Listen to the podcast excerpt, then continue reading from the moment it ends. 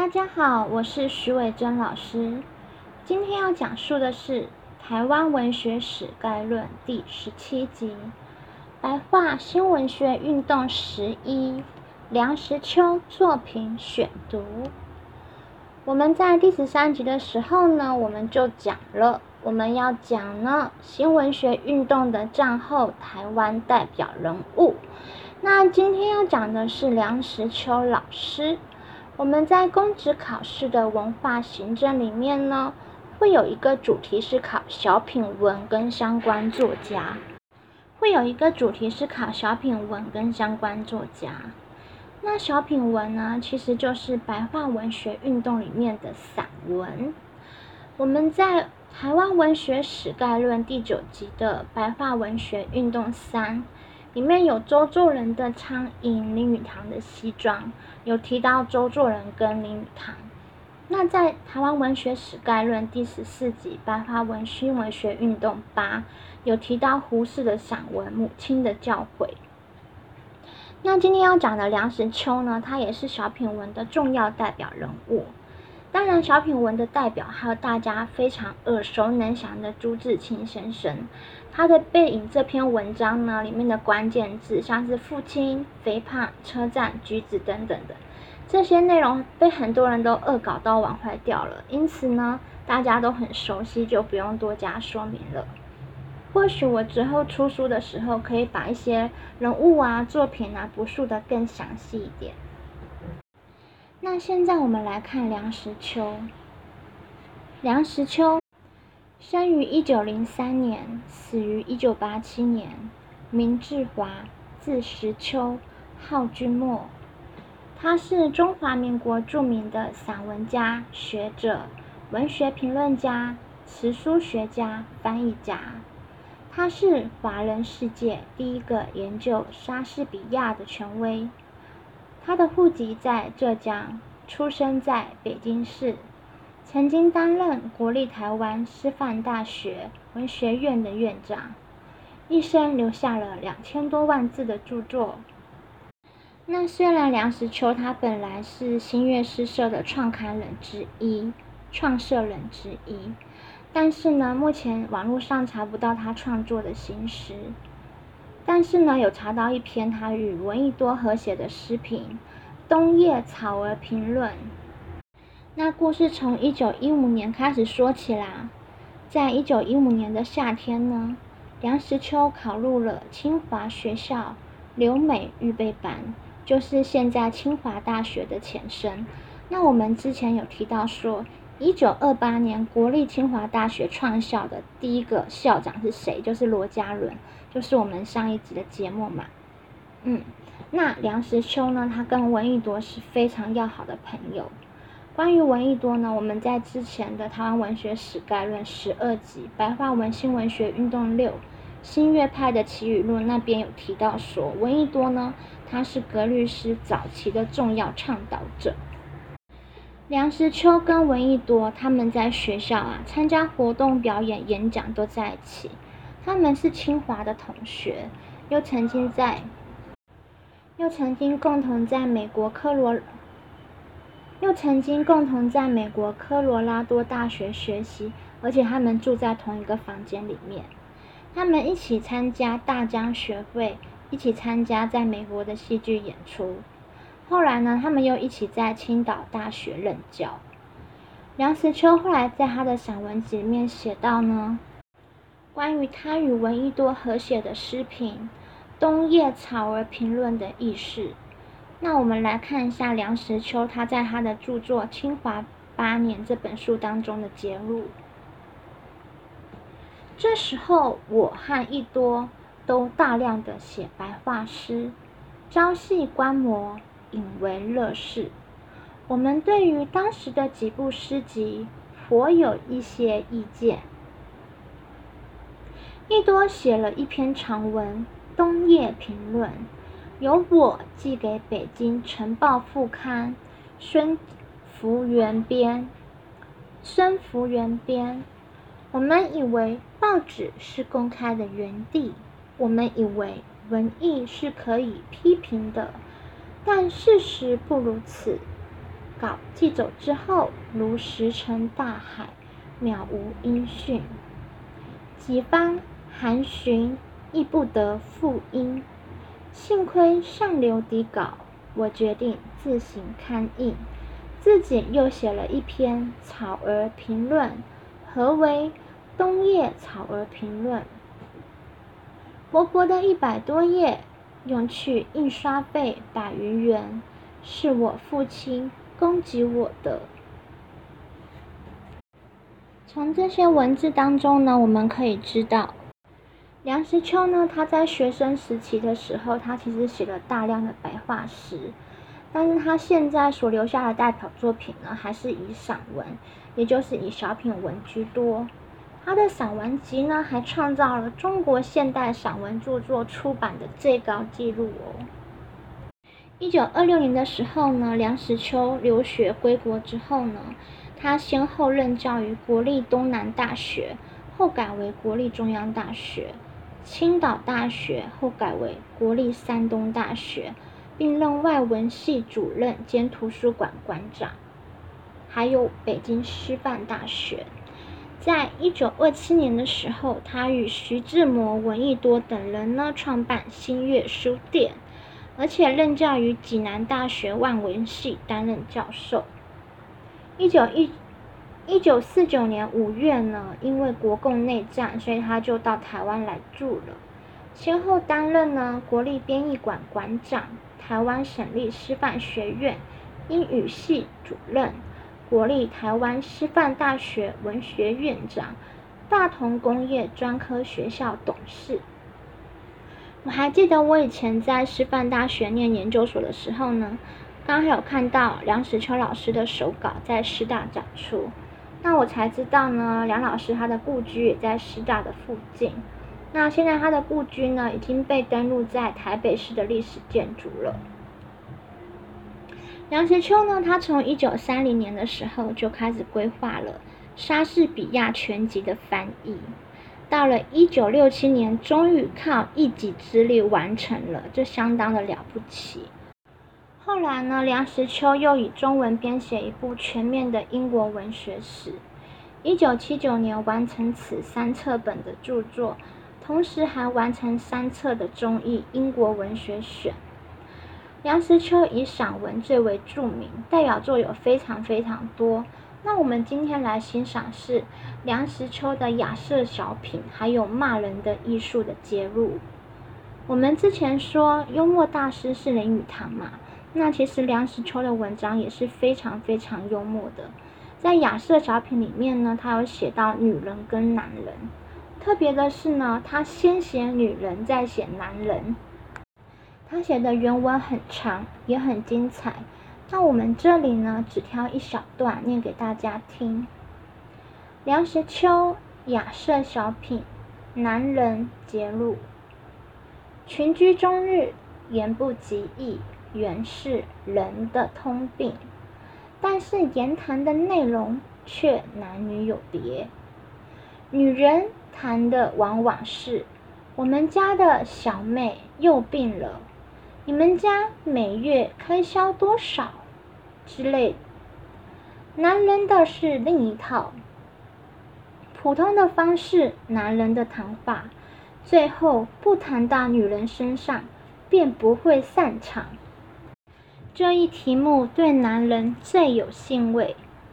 如果有一个桃色案，他们唯恐其和解的太快。他们好议论人家的隐私，就是隐私；好批评别人的妻子的性格相貌。长舌男是到处有的，不知为什么这名词尚不甚流行。就是说呢，大家都说女人是长舌妇，但其实也有长舌男呐。由此可见呢，梁启超他是。由此可见呢，梁实秋他身为男人，然后他骂男人比骂女人更狠，让人看了会捧腹大笑，而且很畅快。不过这其实也不算是一种骂。梁实秋他认为呢，骂人是一种艺术，所以呢，我们现在来欣赏梁实秋骂人的艺术的揭露。骂人是一种高深的学问，不是人人都可以随便似的。骂人是一种高深的学问，不是人人都可以随便似的。有因为骂人挨嘴巴的，有因为骂人吃官司的，有因为骂人反被人骂的，这都是不会骂人的缘故。今以研究所得，公诸同好，或可为骂人时之一助乎？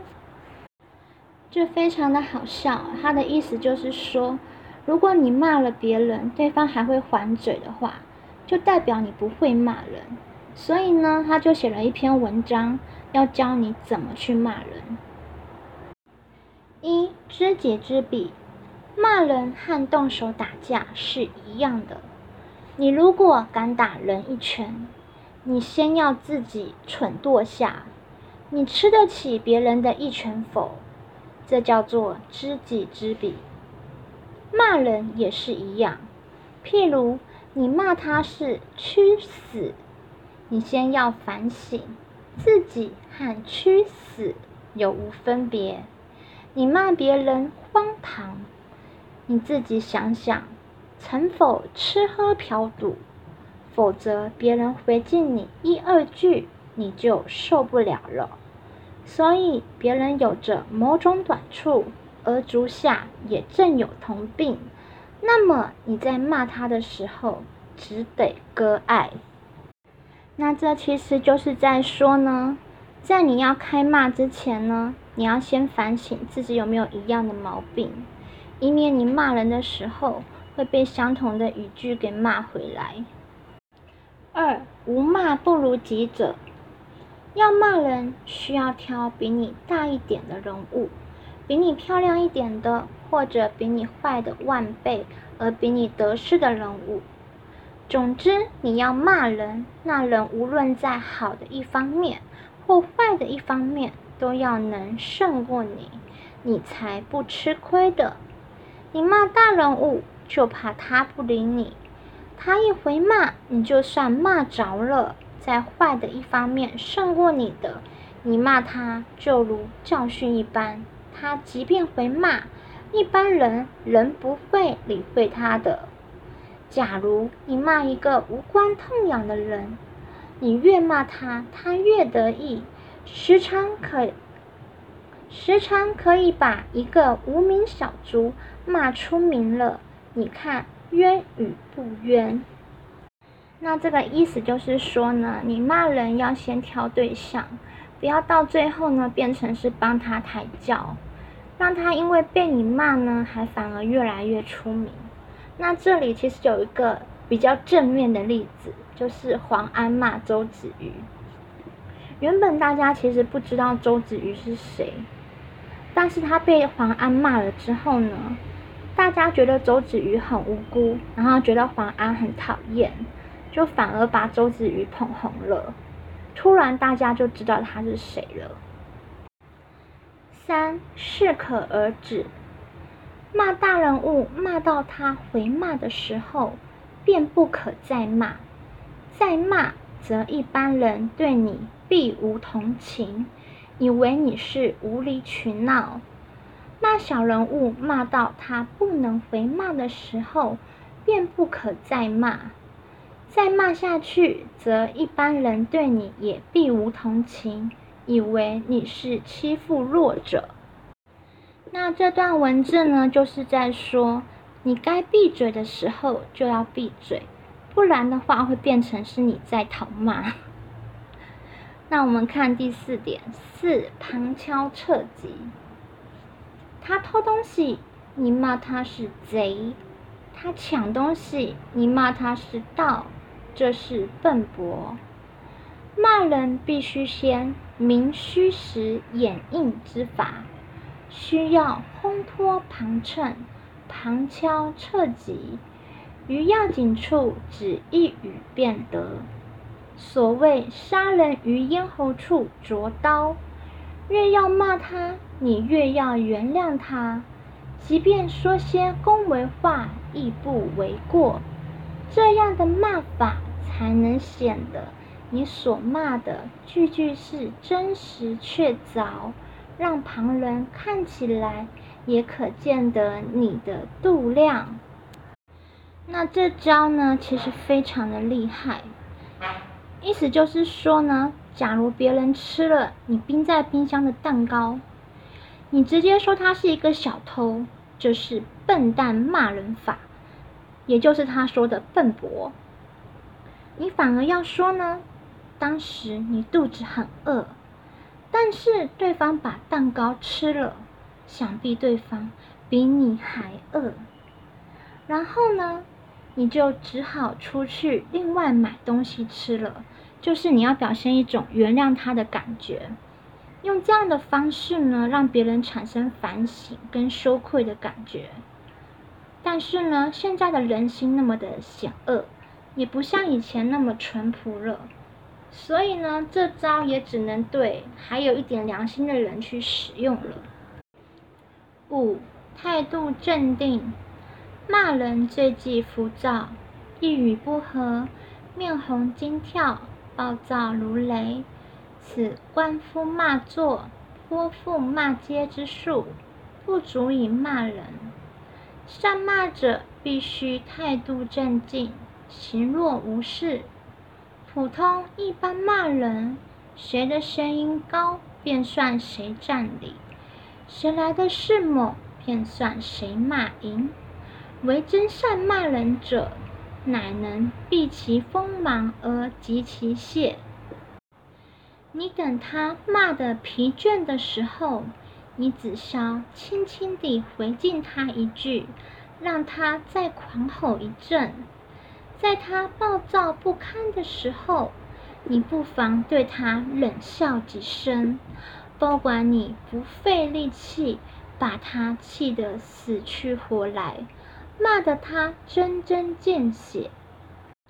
那这个意思是说呢，骂人的时候不是在比谁更激情啊，而是在比谁更有耐力，能够保持绝佳的战斗力，坚持到最后的那个人呢，才是真正骂人会成功的那个人啊。六，出言典雅，骂人要骂得惟妙含蓄。你骂他一句，要使他不甚觉得是骂，等到想过一遍，才慢慢觉悟这句话不是好话，让他笑着的面孔由白而红，由红而紫，由紫而灰，这才是骂人的上乘。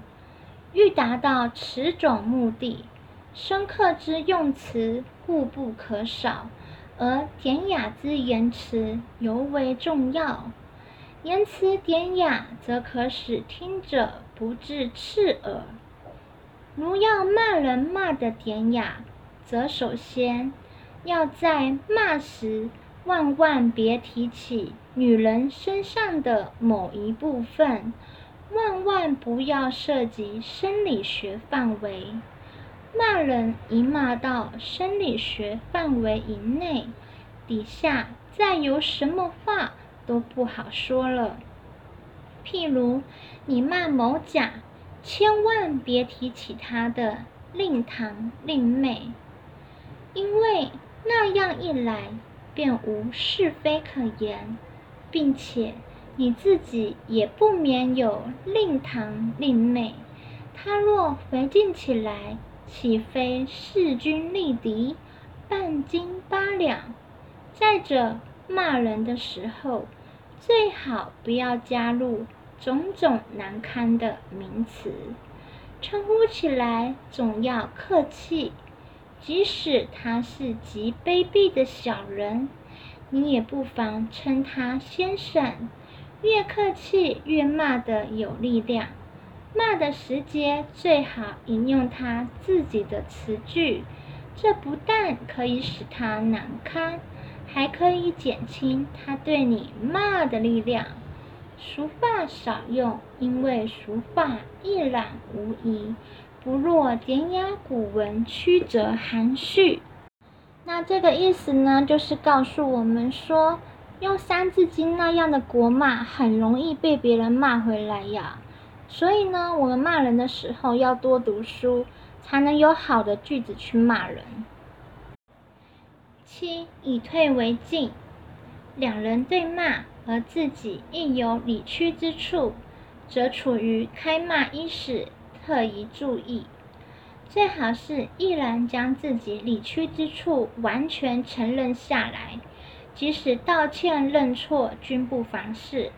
先把自己理屈之处轻轻遮掩过去，然后你再重振旗鼓，招招逼人，方可无后顾之忧。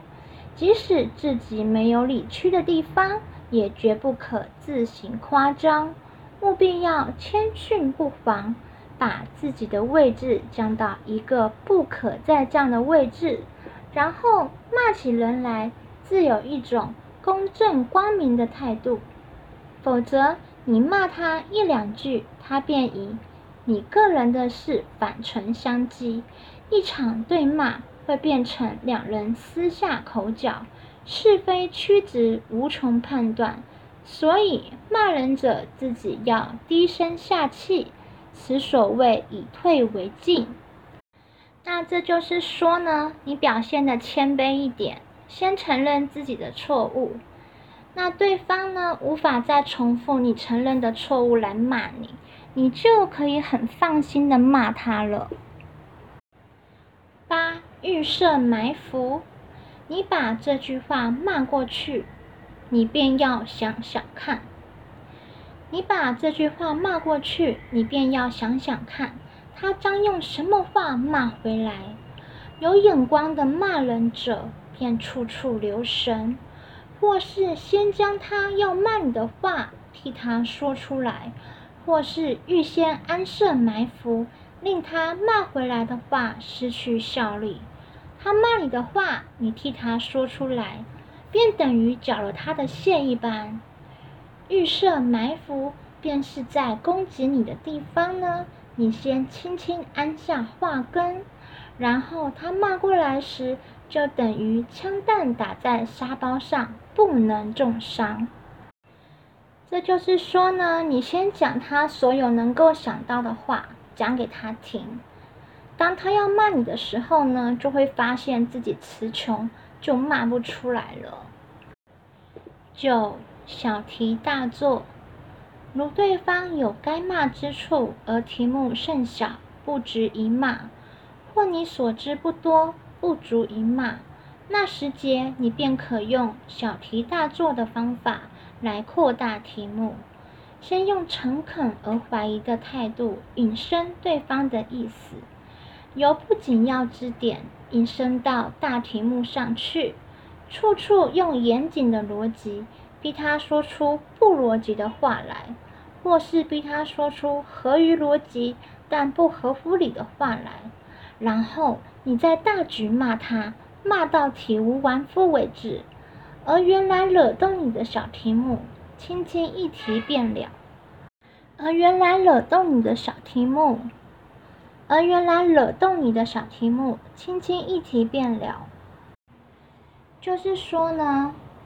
嗯，惹到你的是很，就是说惹到你的事情呢是很小的事情，但是在你扩大范围之后呢，他就会被你逼疯啊，他就会被你逼到有点无所适从，然后不知道自己在说什么，这时候你再骂他呢，就能轻松解决了。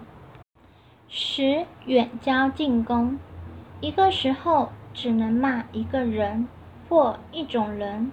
或一派人，绝不宜多数敌。所以骂人的时候，万物累及旁人。即使必须牵涉，即使必须牵涉多人，你也要表示好意，否则回骂之声纷至沓来，使你无从应付。意思是说呢，你骂人的时候呢，要想到有一天你会被回骂这个后果，所以呢，你讨小范围的骂就好，不要一次骂太多了哦。今天要讲的梁实秋呢，今天我们所讲的梁实秋呢，是白话文新文学运动台湾代表人物的最后一位哦。这也是文化行政有出过的题目。那之后我们就是要开始讲，在台湾这个地方发展出来的文学史咯。下一集《台湾文学史概论》第十八集，希望大家继续支持哦。